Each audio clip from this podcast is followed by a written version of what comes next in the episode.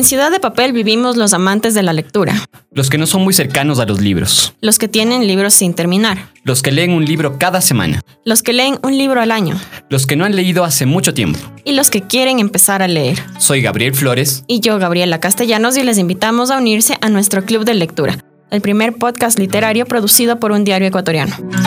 Creamos este espacio para compartir con ustedes lo que más nos gusta. Los libros.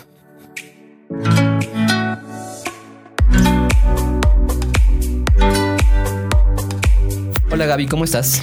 Hola Gabriel, amigos, bienvenidos a nuestro cuarto episodio. Estamos muy felices de estar aquí con ustedes y queremos agradecerles por escucharnos una vez más. Antes de empezar, queremos invitarles a unirse a nuestro grupo en Facebook. Pueden encontrarnos como arroba revista familia. En Instagram estamos como arroba revista familia S. Y en Twitter como arroba sección cultura. Bueno, se acabó septiembre y terminamos de leer Kentucky de Samantha Schweblin. Es un libro que personalmente me ha dejado inquieta, con cierta paranoia tecnológica, no sé a ti, Gabriel. A mí el libro de Samantha me dejó con muchas eh, dudas, con muchas inquietudes respecto a cómo nos relacionamos con la tecnología. Pero antes de entrar en detalles sobre el libro, queremos hablarles un poco de la autora. Samantha Schweblin es una escritora argentina, tiene 41 años y nació en Buenos Aires. Es considerada una de las escritoras más relevantes de su país. Sus libros se han traducido a más de 25 idiomas. Ahora vive en Berlín y es una de las invitadas internacionales de la Feria del Libro de Quito que se realizará entre el 13 y el 17 de noviembre próximo. En el Centro de Comisiones Bicentenario, ¿verdad? Y aprovechamos para invitarles a que visiten la feria. Estarán 24 escritores internacionales y 26 nacionales. Ellos van a visitar en estos días la ciudad y también nosotros estaremos ahí, Ciudad de Papel. Eh, les daremos algunos detalles en los próximos días para que puedan acercarse y conocernos y visitarnos y contarnos un poco sobre Así que, no lo se que pierdan, así que no se pierdan todo lo que va a pasar en la Feria del Libro de, Quito, que como le decimos se va a realizar en el 13 y el 17 de noviembre. Y ahora sobre el libro Kentucky, eh, les contamos que es una novela publicada bajo el sello Random House. Su título hace referencia a unos peluches que tienen la capacidad de interactuar con su dueño. Es más o menos como una red social y es algo que va a medio camino entre un juguete y un dispositivo tecnológico. A mí me hacía mucho me acordaba mucho de estos juguetes que teníamos, bueno, tenía cuando era niña, los Tamagotchis, no sé si tú tuviste alguno. Yo no tuve Gaby, pero eh, mis hermanas sí tuvieron estas, estas mascotas virtuales, les decían. Y lo que recuerdo era que se preocupaban mucho, mi hermana María José se preocupaba mucho por el tema de, de darle de comer y de vestirle, porque pasaba algo si no les dabas de comer a tiempo. Se si no morían a cada rato. O sea, a mí se me morían, todos los que tuve, todos se me terminaron muriendo. No pude mantener a uno solo. Entonces, bueno, el libro se sitúa en este, en este universo en el que eh, habla mucho de la relación que tienen las personas con la tecnología, los límites, etc. Entonces, de cierta manera nos, nos recuerda un poco a la serie Black Mirror, esta serie que es bastante conocida, que está en Netflix. Y antes de empezar ya con nuestras reflexiones, hablemos un poco sobre los Kentuckys. ¿Cómo, cómo son? ¿Cómo te imaginas tú un Kentucky?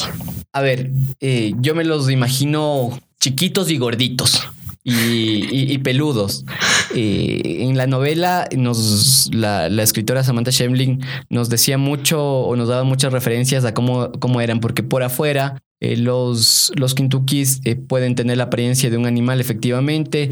Pueden parecer dragones, Conejos. topos, conejos. Cuervos incluso. Entonces, estos, estos animales tienen, bueno, estos peluches, mascotas, como quieran llamarles, tienen una cámara que te permite, que, te- que les permite ver a su dueño, a su amo. Y eh, tienen un micrófono también para escucharlos. Entonces, del otro lado hay una persona que está detrás de este movimiento, de- detrás de las acciones, detrás de quién, quién te está viendo a la final. Entonces, es un poco esta dinámica, este, este tipo de relación que se da entre un Kentucky y un amo a la final.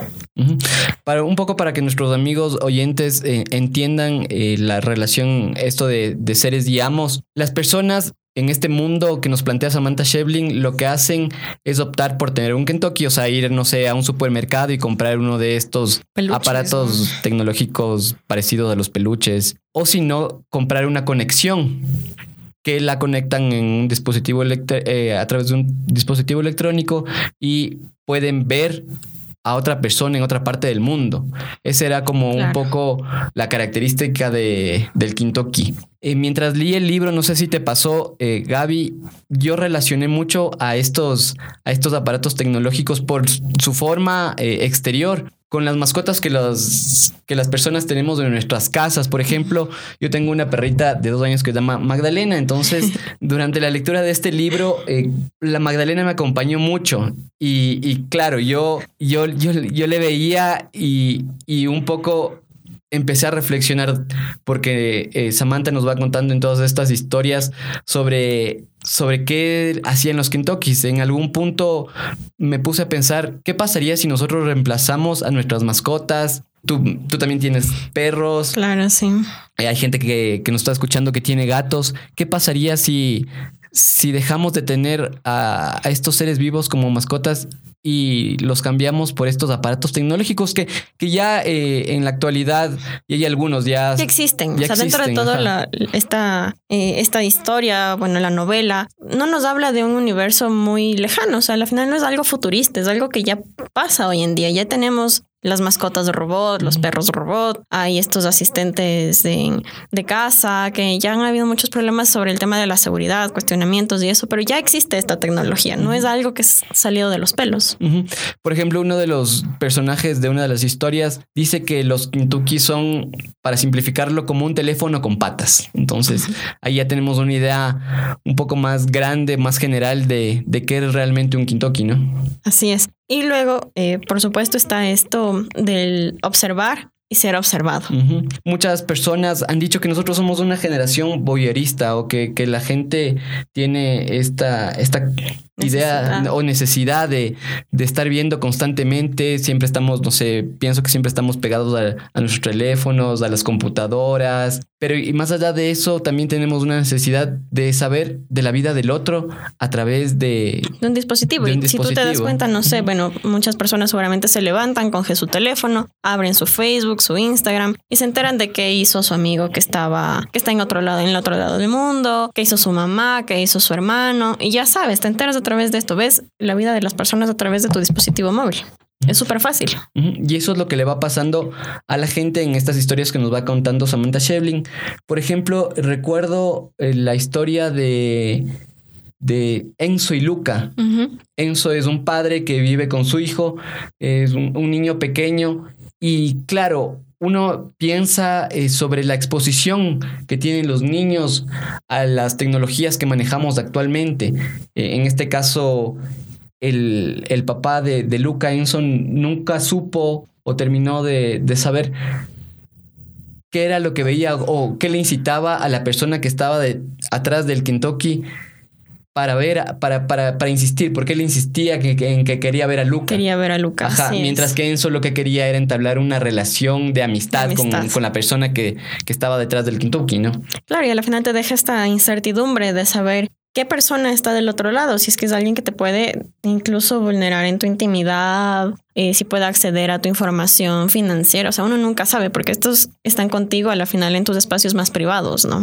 Una de las riquezas del libro de Samantha Shevlin es que no nos da solo la opción A y B, sino que es todo una, una serie de opciones eh, y abre el espectro porque nos plantea, nos plantea situaciones en las que los Kentuckys también pueden convertirse en, en, en artefactos en los que la gente puede puede entablar una, una, relación de amistad. Muchas personas, de hecho, compran una conexión o compran un Kentucky por eso, por el tema de la soledad, por no sentirse solos. Entonces, este, uno de los casos que justo me, me, acuerdo es el de esta señora que se llama Emilia. Y ella tiene un hijo que le regala a la final este dispositivo móvil a través del cual ella puede ver la, la vida de una mujer que vive en Alemania. Entonces, y ella estaba en Lima, me parece. Exacto, ella estaba, ella vivía en Perú. Y al principio ella no entendía muy bien cómo funcionaba esto, pero con el tiempo le coge un poco el gusto a ver a ser parte de la vida de, Eva, que es esta otra persona que vive al otro lado, en otro continente. Y, y ella, ella también es, es, un ejemplo curioso porque después se convierte también en, en un ser observado, no solamente el que observa. Entonces, eh, claro, en, en, el caso de, de Emilia específicamente, a mí me llama mucho la atención el hecho de que eh, a partir de, de, que ella recibe a la final el dispositivo para poder ver a la otra persona, su relación con su hijo mejora. Es como que ella se siente muy sola, está un poco abandonada, su hijo le manda de vez en cuando algún regalo, pero a partir de eso empieza a tener una, una relación más cercana, empiezan a comunicarse un poco más. Pero también en esa misma historia, luego eh, Emilia empieza a sentir envidia porque su hijo también tiene un, ¿Tiene Kentucky, y resulta que la persona que está detrás de ese Kentucky es una, una mujer adulta, o sea, que tiene más o menos la edad de Emilia. Entonces, Emilia también empieza a sentir un poco de celos respecto a la relación que su hijo entabla con, con la persona que está detrás del Kentucky. ¿no es cierto? Algo interesante, no sé si te pasa, Gaby, cuando lees un libro eh, y eso es algo que enriquece la lectura que te hace, te lleva a otros libros que has leído. Por ejemplo, en este caso de, de Kentucky's, eh, la lectura me llevó a otro libro que no leí, que, lo leí recientemente, que se llama El Motel del Boyer de Gay Talese, este famoso periodista estadounidense. En este libro, Talese nos habla sobre, sobre una persona, un, ciudadano estadounidense de nombre Gerald Fost, que creó, eh, compró un motel y adecuó este motel para poder ver a todas, a todas las personas que alquilaban los cuartos. Entonces, durante muchos años, durante décadas, este señor lo que hacía era todas las noches, instaló todo un sistema para poder ver desde el techo. Entonces, lo que hacía era por el placer de ver.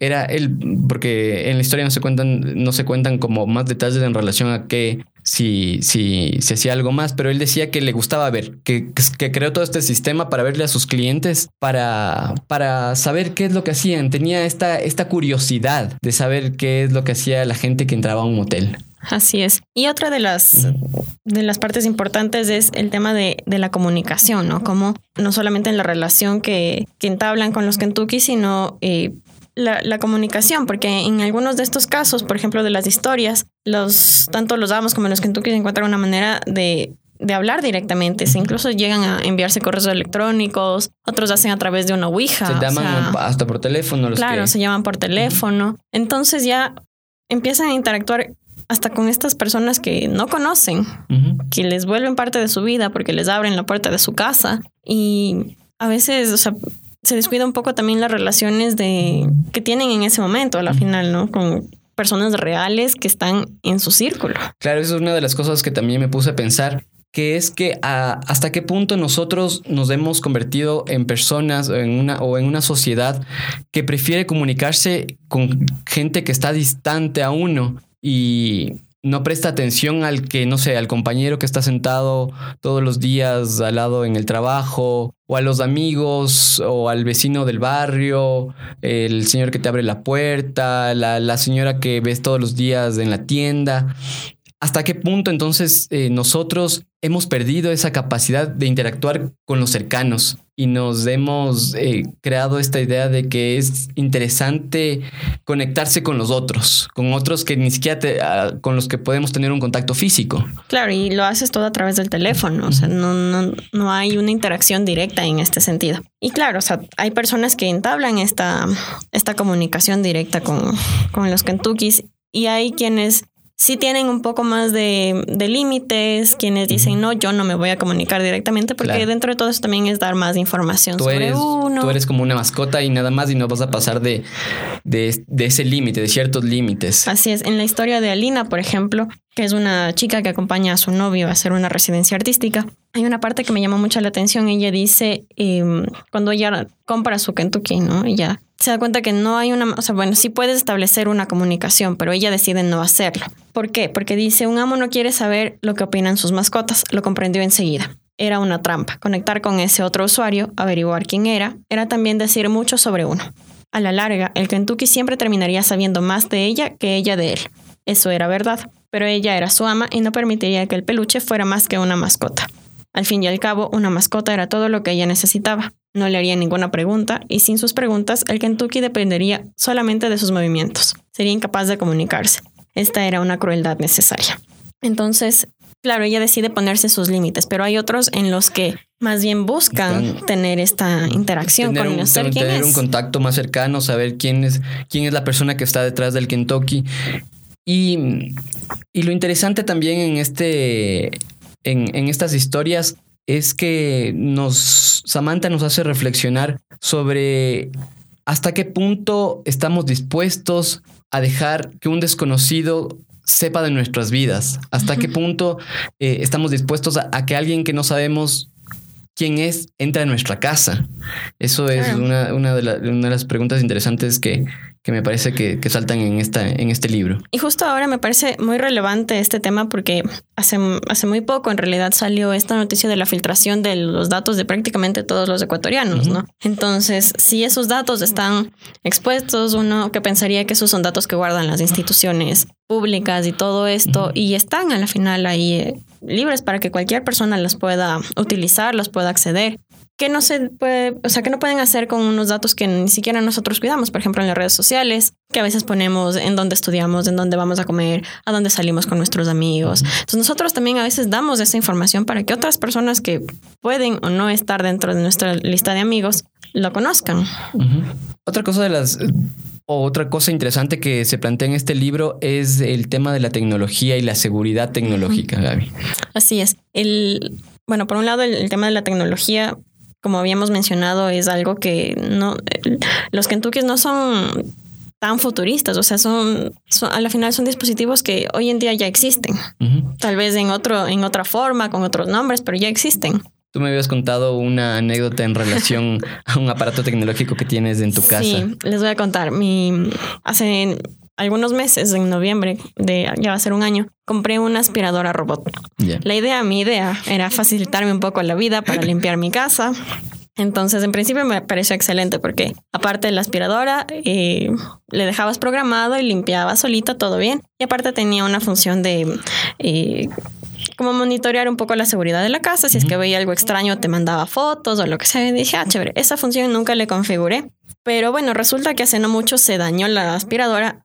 No sé qué pasó, se dañó, la llevé a reparar y hace no mucho me llamaron los técnicos a decirme que sí, que habían visto en la cámara de la aspiradora que era lo que había pasado. Entonces a mí me, asustó muchísimo primero porque eh, nunca se me informó que la cámara de la aspiradora iba a estar grabando constantemente. Exacto. Segundo, que nadie me pidió autorización para acceder a esa información, porque bien o mal, la aspiradora es mía, estaba en mi casa y yo pasaba por ahí, mis perros, todo, o sea, todo el mundo y es algo que a mí ahora me preocupa de sobremanera, o sea, me van a regresar mi aspiradora, yo no sé qué voy a hacer. No sabes si les vas, a volver a utilizar. Claro. Es interesante lo, lo, que planteas, eh, Gaby, porque este ejemplo nos hace ver que, como decíamos, esta idea que nos plantea Samantha de los Kentuckys no es muy lejana, no es muy... Y en ese contexto hay que pensar en, la seguridad, en los límites ya legales que se les, que se les tiene que que se tiene que crear en, relación a, los, a, la tecnología. De hecho, en una de las, de las historias se plantea eso, se plantea demandar a uno de estos Kentuckys por por estar un poco violando la privacidad de uno de los personajes, ¿no? Claro. Entonces aquí nos lleva a esta pregunta de hasta dónde realmente es la tecnología la culpable de las cosas malas que te pueden pasar, ¿no? Porque también hay un lado positivo, digamos, pero la cuestión aquí es saber tú qué límites les vas a poner a estos seres, porque bien o mal tú eres su dueño, claro. para evitar que haya una intromisión en tu privacidad más allá de lo que tú permites. Claro, entonces pensamos en esto de, en esta idea de que el problema no es la tecnología, sino otra vez y algo, ajá, quién está atrás de esa tecnología y cuál es el uso que le, que le damos a la, a la tecnología, cómo nosotros como sociedad aprendemos a vivir con estos nuevos dispositivos electrónicos que están apareciendo y que seguirán apareciendo a lo largo de, las décadas y la, con la que convivirán las nuevas generaciones, ¿no es cierto? Eh, y algo interesante del libro de, Samantha es que, que, te habla de todas esas posibilidades. Eh, por ejemplo, hay una historia en la que se rescata a una niña secuestrada gracias a que un Kentucky que estaba en una casa un día decide salir de excursión a explorar. Entonces este Kentucky se da cuenta que está en un lugar donde hay muchos animales, donde no se ve mucha gente y empieza a explorar y entra a otra casa, no a la casa donde estaba, entra a otra casa y eh, se topa con una niña secuestrada y esta niña le manda un mensaje, eh, le da el número telefónico de la mamá, entonces la persona que estaba detrás del, del Kentucky le llama y así esta niña Logran salvarla. logran salvarla, la policía da, da, con ella y, y vuelve a, a, su casa. Entonces, claro, ahí lo que hace Samantha es decirnos, miren, la tecnología también puede servir para esto, pero también puede servir, no sé, quién está detrás de, de, un Kentucky. Puede estar un pedófilo, puede estar un violador, un estafador, un estafador, extorsionista. O también puede estar una persona que no tiene malas intenciones y que realmente, no sé, quiere explorar el uso de la tecnología o que quiere entablar amistad con alguien que sabe que está en otra parte del, del planeta, ¿no? Tal vez alguien que se siente solo. Entonces, a la final creo que esta es un poco la, la conclusión del libro, ¿no? Que todo está en cómo nosotros utilizamos la tecnología, los límites que ponemos. Y más allá de eso, que la tecnología no es la que nos va a hacer daño, sino las personas que lo utilizan mal. Finalmente, claro, somos nosotros los que tomamos las decisiones, los que ponemos los límites y los que eh, de alguna forma eh, damos paso a que estas tecnologías eh, sean parte o no de nuestras vidas. Entonces esa es un poco todo lo que, que Samantha nos propone. Me gusta, me gustó mucho este libro porque, porque te deja más preguntas e inquietudes que certezas. Y me parece que esa es una riqueza de la literatura, porque luego de, de tú de leerlo, lo que haces es, no sé, eh, darte un tiempo y cuestionarte cuando, sé, cuando estás caminando, cuando estás de camino al trabajo o de camino a la universidad y vas viendo el paisaje por donde vas y vas como relacionando, haciendo conexiones. Me parece que este libro hace mucho eso, por eso le invitamos a todos los amigos que nos están escuchando a que si no nos acompañaron durante este mes con la lectura de Kentucky, lo lean porque es un, libro realmente muy bueno. Y además que la forma en la que Samantha lo escribe eh, ayuda porque tiene una claridad y una genialidad para, para contar esto que puede ser en muchos, en muchos casos crudo de una forma... o hasta eh, confuso. Ajá, confuso de una forma muy clara. Así es. Y bueno amigos, gracias por llegar al final del episodio. En esta ocasión queremos recomendarles unos libros que salieron recientemente. Esta semana se presentó Viaje sin regreso. Es un texto que habla sobre el secuestro y asesinato del equipo periodístico del comercio. Sobre este tema también se hizo una reedición del libro Rehenes y para la literatura se publicó Calendario sin Abril. Son tres libros diferentes que giran alrededor de la misma temática, entonces les invitamos a que los revisen y nos cuenten un poco cuál es su opinión sobre ellos. Amigos que nos escuchan, además queremos anunciarles que el libro que leeremos durante el mes de octubre es El Instituto de Stephen King. Es el nuevo libro que ha sacado este escritor estadounidense que está considerado como uno de los escritores más importantes en el ámbito del suspenso y el terror de la literatura del siglo XX. Entonces vamos a aprovechar que estamos en octubre ya. Ajá, en octubre de Halloween. y vamos a leer este libro. Amigos, no se olviden también de enviarnos sus comentarios, sus reflexiones sobre el libro, que los leeremos al finalizar el mes. Hoy también queremos hacerles un pedido especial y nos vamos a sumar a una iniciativa que promueve la, la lectura en personas no videntes y hay un proyecto muy lindo que necesita nuestro apoyo. En este audio les dejamos también la información. Un saludo para Ciudad de Papel desde el Tambo de Lectura Pumapungo, Cuenca, que es parte del proyecto del Plan Nacional de Libro y la Lectura. Está dirigido para todo público y una de las iniciativas del proyecto es el Club para No Videntes. En él utilizamos distintos formatos de lectura, entre ellos el braille, y convocamos a quienes puedan donar libros en braille para que nos colaboren ya que no es fácil adquirirlos por la escasez en el mercado y nos encantaría que crezca nuestra biblioteca con su apoyo. Para más información, comunicarse con Alegría Mateljan al 0988 532 585. Muchísimas gracias por este espacio, un abrazo. Bueno amigos, con esto terminamos el episodio de hoy. No se olviden de seguirnos en nuestras redes sociales. En estos días van a encontrar información muy importante que queremos compartir con ustedes. Les recordamos también que vamos a estar en la Feria del Libro. Eh, vamos a, a, darles novedades sobre esto en los próximos podcasts. Así es, Gabriel. Estamos en Facebook como revista familia. Ahí encontrarán un botón para unirse al grupo Ciudad de Papel. Así que si es que no lo han hecho, vayan y suscríbanse. En Instagram estamos como arroba revista familia S. Y en Twitter como arroba sección cultura. También nos pueden enviar sugerencias de libros y sus comentarios a nuestro correo ciudadpapel.elcomercio.com. Agradecemos también al equipo que hace posible que sigamos cada mes con ustedes, a Diego Ortiz, nuestro productor, y a nuestro director de sonido, Javier, Javier Flores. y por supuesto a ustedes, amigos que nos escuchan cada mes y por sumarse a este proyecto. Gracias, Gabriel. Un gusto compartir contigo una semana más. Gracias, Gaby. Nos vemos en el próximo episodio de Ciudad de Papel. Amigos, que tengan un buen mes de lecturas. Chao. Chao.